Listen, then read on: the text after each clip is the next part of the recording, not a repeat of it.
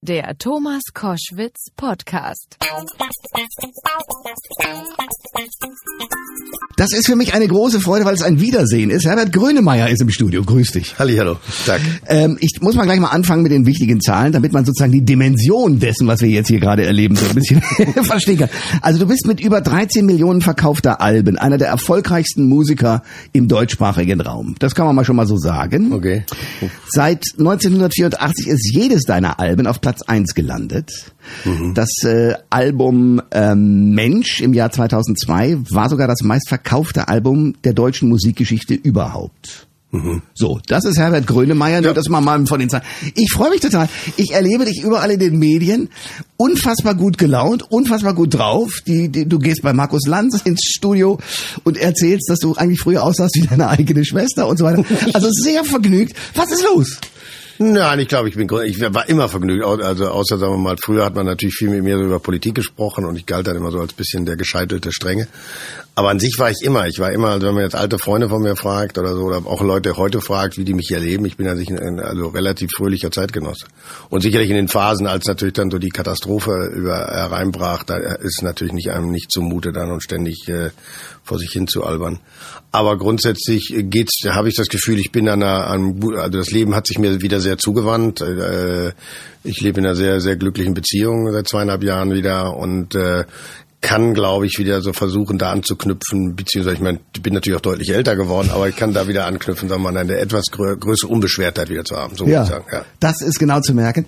Ein sehr schönes neues Album, das auch so an ein paar Sachen ansetzt. Also ich komme natürlich mal gleich auf den Punkt, der mich als Fußballfreund interessiert. Löw ist ein großartiger Titel, ist quasi die notwendige Fortsetzung deines Titels zur WM hier, oder?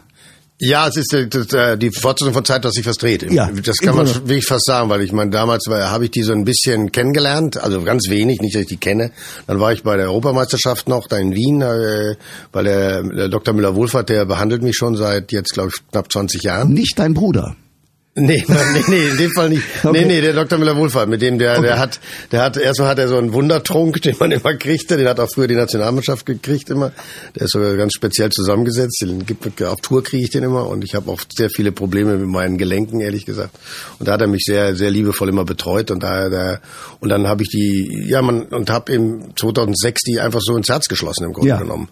Und damals war ja auch schon der Herr Klose dabei und der Podolski und, und Schweinsteiger und, äh, äh, lahm und und wenn man dann acht Jahre später erlebt, wie die wirklich sich so als Team so gemeinsam weiterentwickelt haben, dann und in Brasilien zuhauen, das ja. ist ja nicht zu fassen war. Und dann in einer Manier auch, ja. also dieses Brasilien-Spiel, ich saß da wirklich vor der Leinwand und habe gedacht, wir haben das in einem Hotel geguckt in, in Berlin, in so einem, so einem Public Viewing und saß da wie so ein kleiner Junge und habe gedacht, das ist nicht wahr. Also schon nach einem 3-0 oder 4-0, dachte ich, ich bin hier auf dem falschen Planeten. Ja, ja.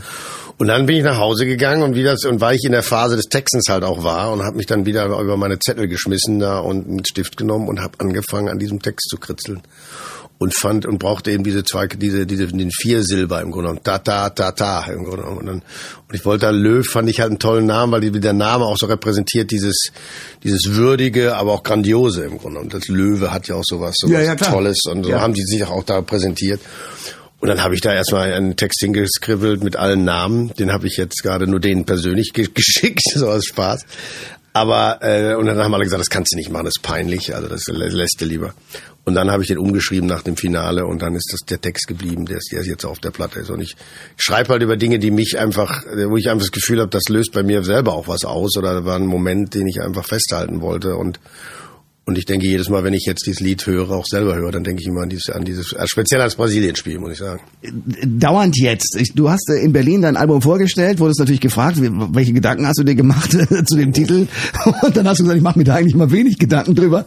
Äh, das habe ich kurz erschüttert, weil ich dachte, na ja, du machst dir natürlich schon Gedanken, aber wahrscheinlich weniger um den Titel des gesamten Albums als um die einzelnen Titel, oder? Ja, das schon. Also ich mache natürlich um die Titel ja. Gedanken. Ja. Aber ich glaube, so, so, so, so ein, was macht man am Schluss? Man gibt, also ich, ich wollte schon eine Platte Bochum nennen, da war Bochum noch gar nicht drauf auf der Platte, also gemischte Gefühle. Mhm. Man hat immer so einen Titel im Kopf, der dann plötzlich entsteht äh, äh, und dann, dann versucht man dem Ganzen auch so Sinn zu geben. Also ist dauernd jetzt war für mich einfach die Idee, dass man, dass man, wenn ein Moment stattfindet, dass man den einfach streckt dass man sich freut, dass man einfach das genießt, den Moment genießt und nicht nach dem Motto äh, würdige den Tag oder carpe diem. Aber wie passt da morgen eigentlich rein?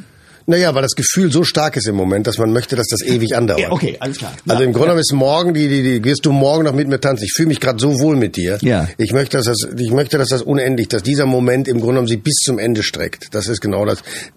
Natürlich widerspricht sich dauernd jetzt und morgen, weil der Titel von der, von der Ja. Single ist, also ist morgen. Ja. Aber an sich die Idee ist genau die gleiche. Man fühlt sich so wohl und, und fasst es gar nicht und ist so glücklich und dass man dann einfach sagt, ich möchte das einfach so lange strecken, wie es geht. Und das ist, glaube ich, die Fähigkeit, die man, oder das, das, das ist, das beschreibe ich als Glück. Die Momente, die schön sind, überfallen einen. Das weiß man nicht. Das kann man nicht kontrollieren. Das, das hat man nicht im Griff. Die kommen aus heiterem Himmel.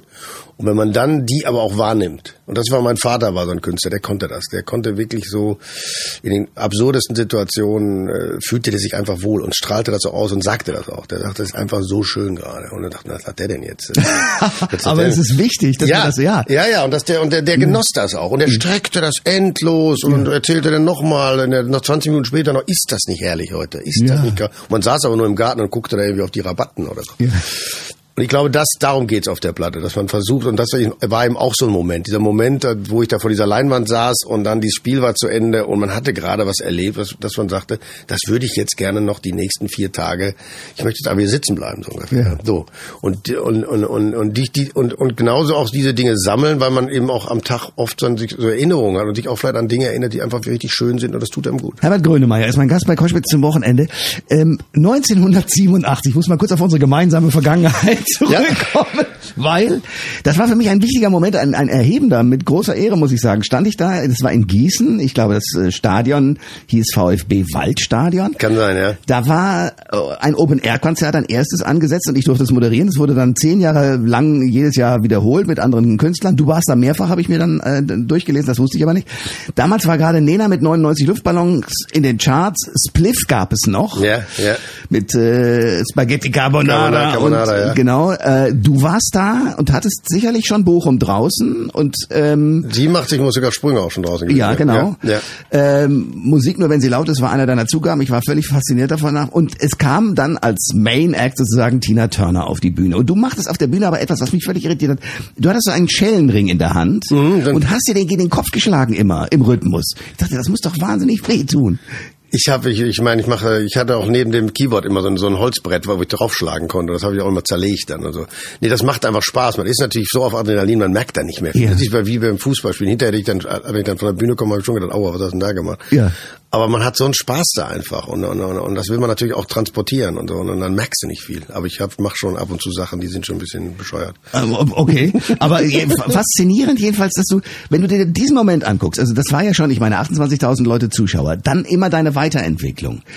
Ähm, was hat denn das mit dir angestellt, so äh, plötzlich der, der ja, Weltstar in Deutschland zu sein? Nein, es ist schon merkwürdig. Also ich glaube schon, dass das so ein Erfolg, das hat schon eine unheimliche Wucht und das ist schon nicht ganz einfach auch zu, zu verdauen. Weil man plötzlich steht man so im Sturm und, und ist natürlich auch in seiner Eitelkeit unglaublich aufgeblasen und denkt plötzlich, das ist alles nicht wahr. Man stellt sich das so theoretisch vor, ich wäre gerne erfolgreich. Also das, Genau, aber dann ist es äh, plötzlich- Dann ist es plötzlich so und das ist schon merkwürdig. Das ist ein ganz indifferentes Gefühl. Das ist, äh, man wird natürlich von allen Leuten, man, alle gucken einen an und alle, äh, ja, das hat so was ganz, äh, da muss man aufpassen, dass man eben auch nicht abhebt. Ich glaube, man wird so ein bisschen aufgepustet, auch wie so ein Fessel, Fessel Heißluftballon.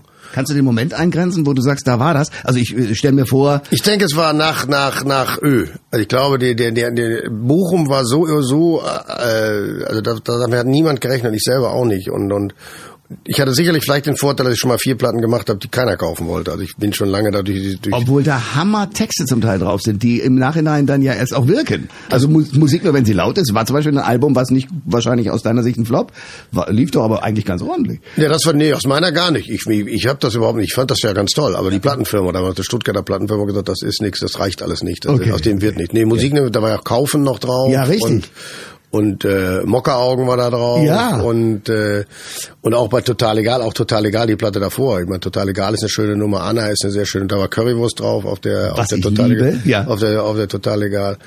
Äh, also da waren auch, da war auch ein Lied drin über die Neutronenbombe. Lass, schon, lass uns einen trinken gehen. Die, die Bombe ließ alle Kneipen stehen, weil da gehen ja nur, die sollten ja nur die Menschen kaputt gehen. Ja. Da haben die Plattenfirma auch gesagt, oh Gott, oh Gott, was textet der denn da vor sich hin?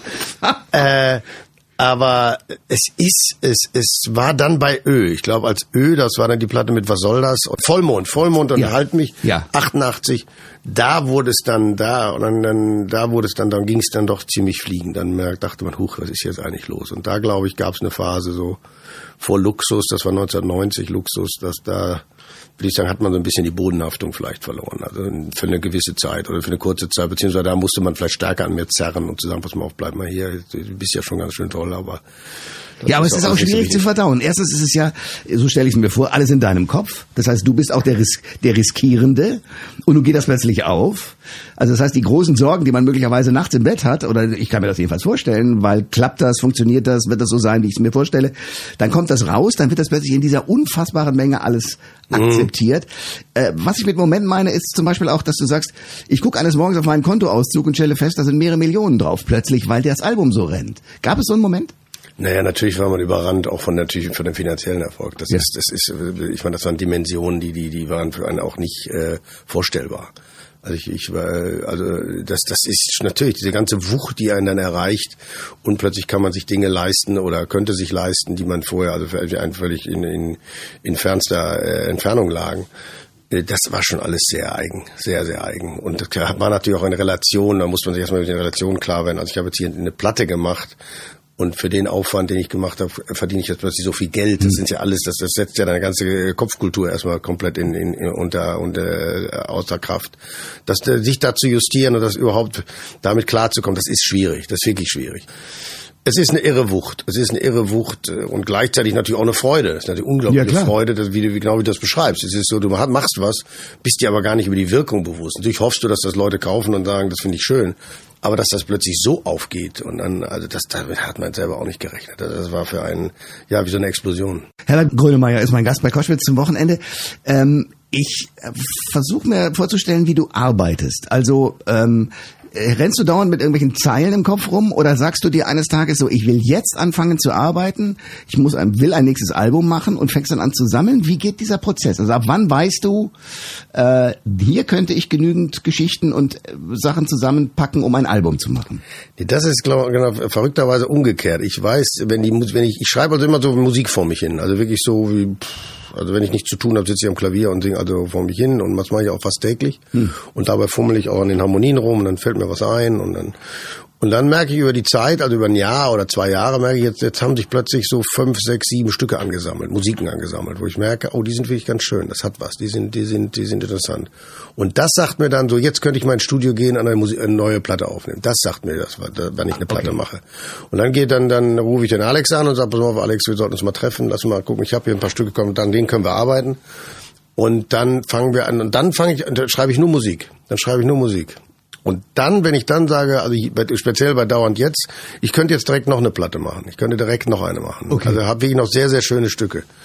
Ähm, und äh, dann äh, machen, nehmen wir die Stücke auf, dann arrangieren wir die, dann, dann fahren wir rum, dann waren wir jetzt in Schweden und dann waren wir in, in Frankreich und aber hauptsächlich auch in Berlin und haben dann und dann arrangieren wir die ganze Platte durch. Und dann weiß ich so, jetzt kann ich nicht mehr, jetzt habe ich nichts mehr zu tun an der Platte. Jetzt, jetzt zwingt mich quasi das Pferd, weil ich fertig bin mit der Platte, also mit dem Arrangieren der Musik. Jetzt fängst du an zu texten. Und dann setze ich mich richtig hin. Dann setze ich mich wirklich richtig hin und sage, oh, jetzt kannst du nicht mehr dran vorbei. Also ich suche nach allen Gründen, was könnte ich jetzt noch anderes machen, außer zu texten. Und dann weiß ich aber, jetzt musst du texten, weil du hast ja den Termin gesetzt, im November soll die Platte raus. Das, das setze ich mir. Ach, okay. Den Termin setze ich mir, ganz radikal. Wie, Okay. wie am Theater früher, da ist Premiere und bis dahin ist das Stück geschrieben. Egal, was du da, wenn du da, was du nie, dir nicht mehr einfällt, kommt dann auch nicht mehr da drauf. Einer deiner schönsten Lieder für mich persönlich ist äh, Musik nur, wenn sie laut ist. Einfach weil äh, di- dieser Gedanke, dass jemand das nicht hören kann, also wie traurig das ist und wie du es beschreibst mit dem Schnee, d- da kriege ich Tränen in die Augen, weil es einfach und wie ist es bei dir, als du es geschrieben hast, weißt du das noch? Ja, das war wirklich, das, das war anhand von der Geschichte. Also die hab ich, ich bin ja kein großer Geschichtenerzähler, wenn man das merkt. Also wenn mir jemand eine Geschichte erzählt, dann ja. Und das war eine Geschichte wie ich von einer Tänzerin. Von einer Tänzerin, die, die im Kölner Ballett arbeitete, die im Kölner Ballett, und die wirklich unglaublich schön tanzte, weil die eben das, die Musik nur über die Vibrationen aufnahm. Okay. Und darauf wirklich wie eine, wie eine Ballerina getanzt hat. Und das fand ich so beeindruckend, dass wir natürlich denken, wir denken natürlich, Moment, das kann ja nicht sein, und die hört nichts. Und, und, Ja, aber die nahmen über den Körper, nahmen die die Vibration, die haben sie natürlich immer die Bässe unheimlich hochgedreht, dass die, wenn die also tanzte. Und das fand ich ein äh, großes Phänomen, dass man dann begreift, dass natürlich, wenn ein Sinn ausfällt, das eine furchtbare Tragik hat. Auf der anderen Seite aber auch der, der, Mensch dann zum Glück so geartet ist, dass eine andere Sinnen sich so, sich so verfeinern, dass die das kompensieren, dass sie zum großen Maß kompensieren. Das fand ich eine unheimlich schöne, und auch, dass man so eine Tänzerin, die also plötzlich auch nur zu den Besten tanzt, das ist einfach schön. Herbert Grönemeyer ist mein Gast bei Koschwitz zum Wochenende. Darf ich dir kurz was vorspielen? Oh Gott.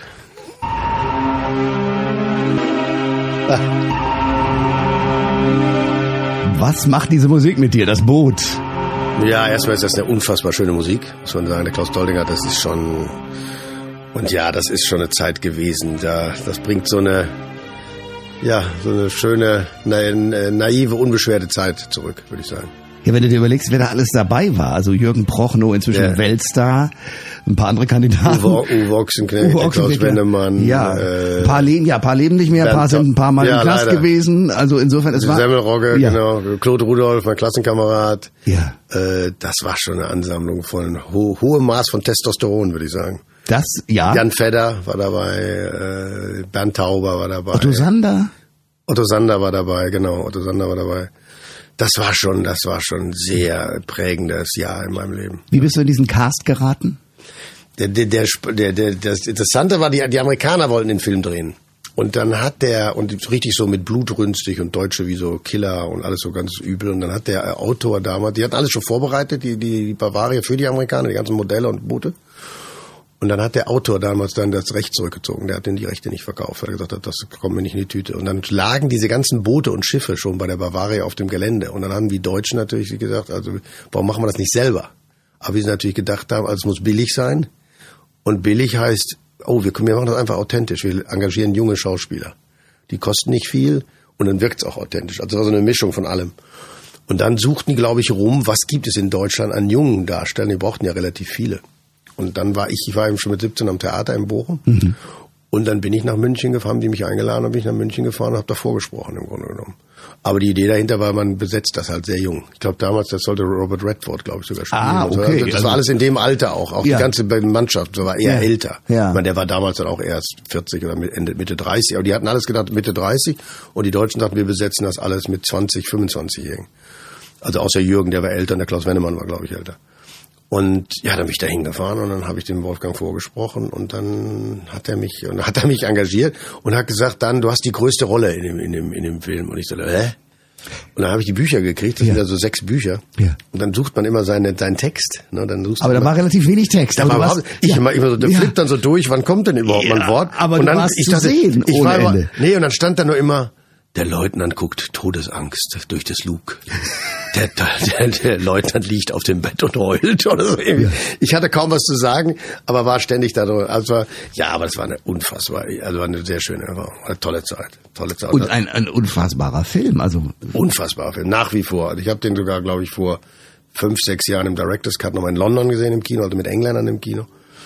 Und nach wie vor hat der eine irre, irre Kraft und ist klug und und und äh, ja, das ist ist ein one of, also one of a kind, also Mhm. die Engländer sagen. Es ist, es, ja und dass man da dabei sein durfte, ist natürlich auch so ein irres Glück, muss man sagen. Ja. Herbert Grönemeyer ist mein Gast bei Koschwitz zum Wochenende. Äh, Wir haben gerade über das Boot gesprochen. Äh, Du hast jetzt gerade, und das interessiert mich, weil ich den Mann faszinierend fand, leider nie kennengelernt habe, mit äh, Philipp Seymour Hoffmann nochmal spielen dürfen. Ja, ich habe hauptsächlich die Musik geschrieben zu dem Film. zu Das mal auch- Most, hauptsächlich, Wanted. Most Wanted Man und habe eine kleine Rolle gespielt. Also ich, ich sollte die erst spielen, die Rolle, interessanterweise. Ach. Ja, das war die Idee von Anton. Wir hatten an sich, hatte, ich hatte bei dem ersten Film, den habe ich mitproduziert und mitfinanziert. Äh, Control hieß der, Mhm. ist sein erster Film. Bei der zweiten mit habe ich die Musik geschrieben und dann äh, The American mit George Clooney. Und beim dritten hat er gesagt, spielst du die Hauptrolle.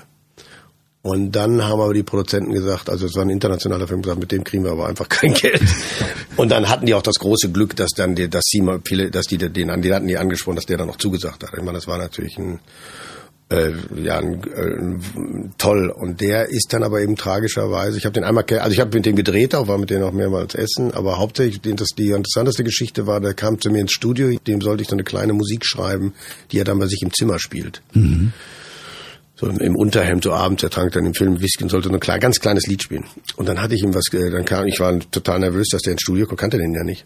Und dann stürmte der auch so ins Studio miteinander, der ist sogar, war sehr ungestüm. Und so, dachte, oh Gott, und dann sagte er, come on, play it. Und dann habe ich so gesetzt und dann so vorgespielt, let's rubbish that shit. Und ich dachte, oh Gott, was ist denn jetzt los? Was ist das denn jetzt hier?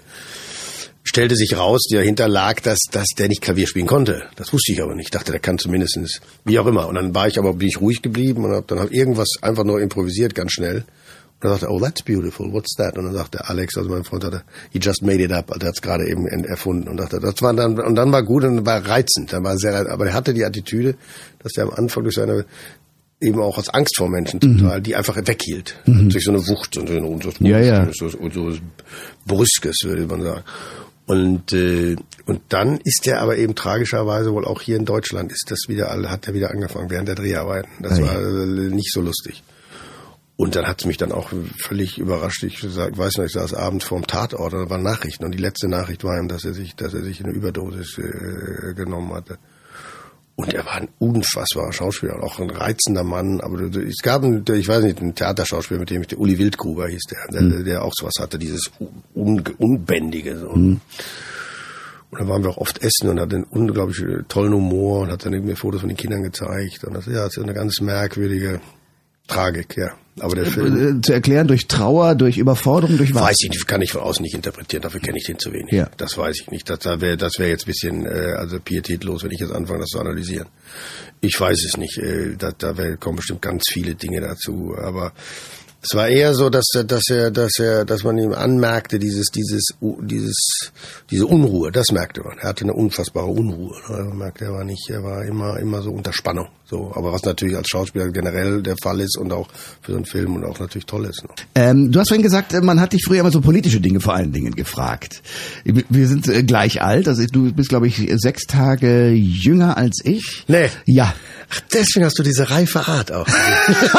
Echt? Ja. Bist du am 6. April geboren? Ganz genau. Nein. Doch. Auch ein Widder? Ja. Ach, du ahnst es nicht. Ja. Oh, deine arme Umgebung. Ja, aber dann haben wir ja, dann haben wir sozusagen, du weißt, wovon wir sprechen. Ja, genau. ich, aber ich dann weißt du, äh, ja, oder bist sozusagen ja mit denselben Bundeskanzlern beispielsweise groß geworden. Also du wirst wahrscheinlich noch gerade so die Ausläufer, also ich habe Erhard nur durch meine Großmutter dadurch kennen oder mitbekommen, dass die entsetzt war, dass er so früh aus dem Amt wieder vertrieben wurde. Dann mhm. kriegten wir Kiesinger mit. Die große Koalition war das. Genau. Genau, dann kriegten wir Willy Brandt mit. Mhm. Damals gingen wir gerade auf Klassenfahrt, da wusste man selbst in Rom und Italien, äh, wer der Willy ist und toll. Dann kam Schmidt in seiner kühlen Art. Dann kam Kohl lange. Ja, dann kam schon Schröder und dann kam schon Merkel. Äh, für dich, dieses Land, das beschreibst du ja auch in deiner Platte ähm, dauernd jetzt, dieses Land mit diesen Kanzlern und all dem, wie, wie fasst du das zusammen? Wie ist es für dich? Ja, ich glaube einfach, dass wir jetzt nach der Wiedervereinigung im Grunde genommen ist das Land der, also sagen wir, ich würde sagen, es war vorher verletzt, also war und ist jetzt äh, wieder äh, lernt wieder laufen. Also ich denke, wir sind jetzt 25 Jahre alt, so würde ich das beschreiben. Ich glaube, mhm. wir sind durch die Wiedervereinigung, wir haben, denke ich, dramatische Fehler gemacht, speziell der Westen, weil er ziemlich blasiert und arrogant mit den Menschen aus dem Osten umgegangen ist und denen quasi so erklärt hat, wie es geht und was sie alles falsch gemacht haben, was unheimlich respektlos war. Das äh, haben viele, denke ich, speziell der älteren Generation, also ziemlich hart miterlebt und, und werden das auch, glaube ich, nicht so schnell vergessen. Für die jüngere Generation, glaube ich, gibt es, die sind in einem Deutschland groß geworden. Und für die gibt es auch nur ein Deutschland. Für die gibt es sogar, meine ich, äh, auch nur einen, äh, die sehen sich auch fast als Europäer. Also ich ja. glaube heutzutage auch durch die Flugpreise oder generell, auch dass die Grenzen nicht mehr existieren. Ich glaube, wenn heute einer nach Amsterdam fährt oder nach Kopenhagen oder selbst nach Prag oder nach Warschau, also jemand, der so Mitte 20 ist, Ende 20, für den ist das kein großes, der fährt jetzt nicht mehr wie wir früher, wir fahren, oh Gott, wir fahren jetzt nach Polen. Oder ja, ja, genau, das, genau. Das ist für die gar nicht, das ist für die ganz selbstverständlich, das sehen ja. die relativ entspannt. Die dann da. Also ich glaube, die sehen Deutschland generell eher, so wie ich das auch inzwischen sehe, als Teil Europas. Aber Deutschland, denke ich, hat die, äh, ist eben 25 Jahre alt und, und, und äh, läuft vielleicht ein Tick Gefahr, weil wir, uns geht's in Anführungsstrichen ja natürlich wirtschaftlich sehr gut. Äh, dass wir vergessen, wie, wie es den anderen Ländern oder um du bist in London und kriegst sozusagen die Außensicht ja auch mit. Was sagen die Leute? Nein, auf der einen Seite bewundern die dieses Land, keine Frage. Natürlich, dass die, die diese sehr, sehr, sehr balancierte Sozialstrukturen haben, also Versicherung, Krankenversicherung, sowas kennen die Engländer gar nicht. Das ist ja für die völlig fremd. Auch Rentenversicherung ist ganz, das ist viel komplizierter da und und äh, also sagen wir, die, die, das soziale Netz ist viel stabiler hier. Die bewundern natürlich auch die, die wirtschaftliche Situation, weil die Engländer haben ja kaum noch Industrie. Die Engländer leben ja hauptsächlich vom Geld. Also das ist ja hauptsächlich dieses Banking in der, in der City von London. Äh, und die, die drei Hauptexportteile der Engländer ist, ist Whisky, interessanterweise. Whisky ist Nummer eins. Zweitens Deswegen wollten sich die Schotten abspalten. Richtig, richtig. Dann ist es, dann ist es, ist es Formel 1, interessanterweise, habe ich auch nicht gewusst. Aha. Und dann war es lange Zeit, ich weiß nicht, ob heute noch so ist, das war mal vor, vor Jahren, hat mir das der Botschafter hier in Berlin erklärt, das äh, Rockmusik.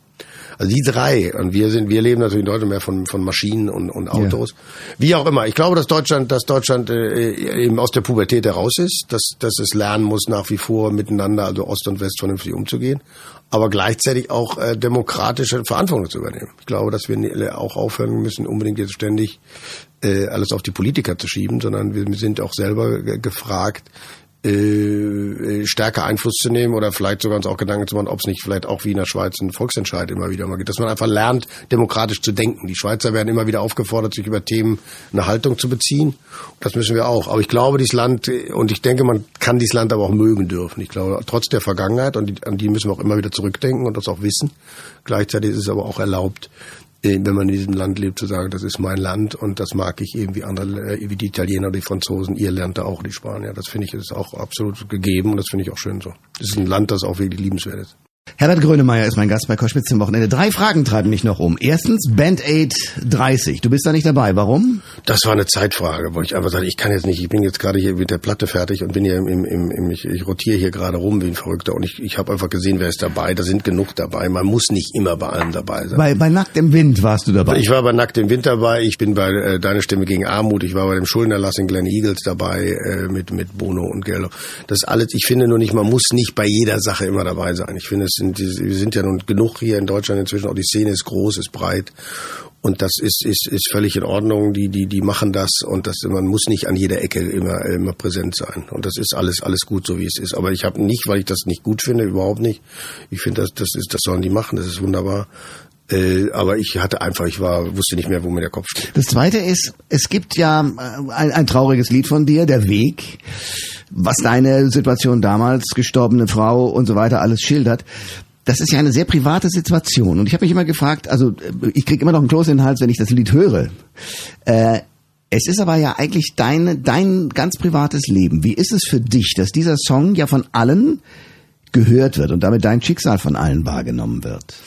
Das sehe ich nicht ganz so. Also ich denke, wenn man, äh, es gibt ja ein anderes Lied vielleicht, also wenn man, äh, es ist nicht meine, ich singe übers Trauern. Interessanterweise, als ich bei Lanz war, bei der Lanz war, saß da die, äh, die Dame, Frau Johanna von Kotzian. Mhm. Und die saß mir gegenüber und sagte eben, ich kannte die gar nicht, ich habe die, die war eine, und die sagte zu mir, dass ihr das Lied immer unheimlich geholfen hätte, weil auch die ihren Mann verloren hätte.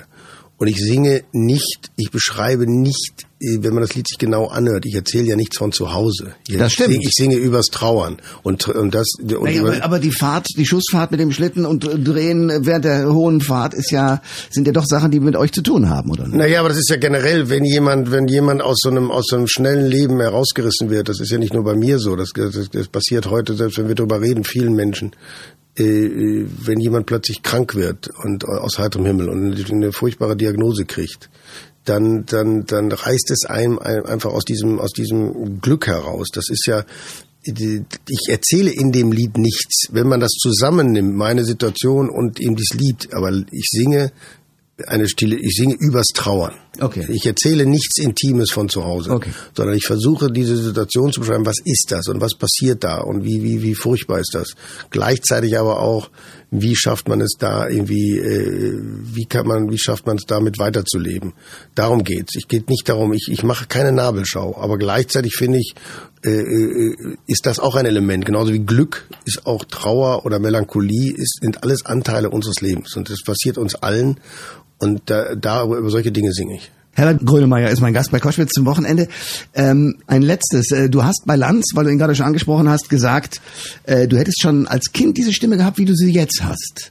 Habe ich das also, richtig mitgekriegt? Ich war nie im Stimmbruch. Ja. Mit 13 habe ich schon so gesungen wie heute, ja. Ja. Also ist, ich, ist also unglaublich. Ich, ich habe immer gesungen. Ich habe immer schon wirklich, ich, ich habe, äh, gibt Aufnahmen, da war ich vier und ich singe ununterbrochen, weil das, äh, wie als Widder wirst du das wissen, wir leiden unter einem unheimlichen Energieüberschuss. Und wenn wir den nicht irgendwo rauslassen können, machen wir entweder alle Leute wahnsinnig oder wir werden Melancholiker. Also das ist ja bei uns immer das Drama. Und wenn wir uns nicht viel bewegen oder nicht, und ich, ich habe viel Sport gemacht, aber gleichzeitig auch gesungen, dann ist wie so Dampf ablassen. Mhm. Das ist also eine Funktion des, des ich sag das immer, man, wie Chanten im Grunde. Man lässt den Druck ab und das ist hilft. Ich habe immer gesungen, immer gesungen und hatte auch immer eine, habe im Chor gesungen, im Kirchenchor gesungen, im Schulchor gesungen.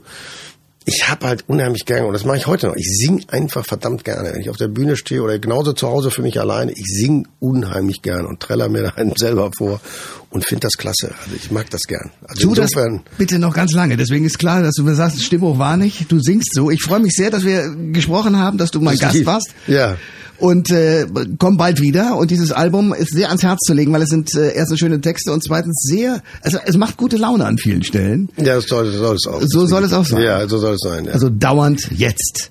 Danke für den Besuch heute. Danke dir auch, ja, danke. Alle Informationen zur Sendung gibt es online auf thomas-koschwitz.de.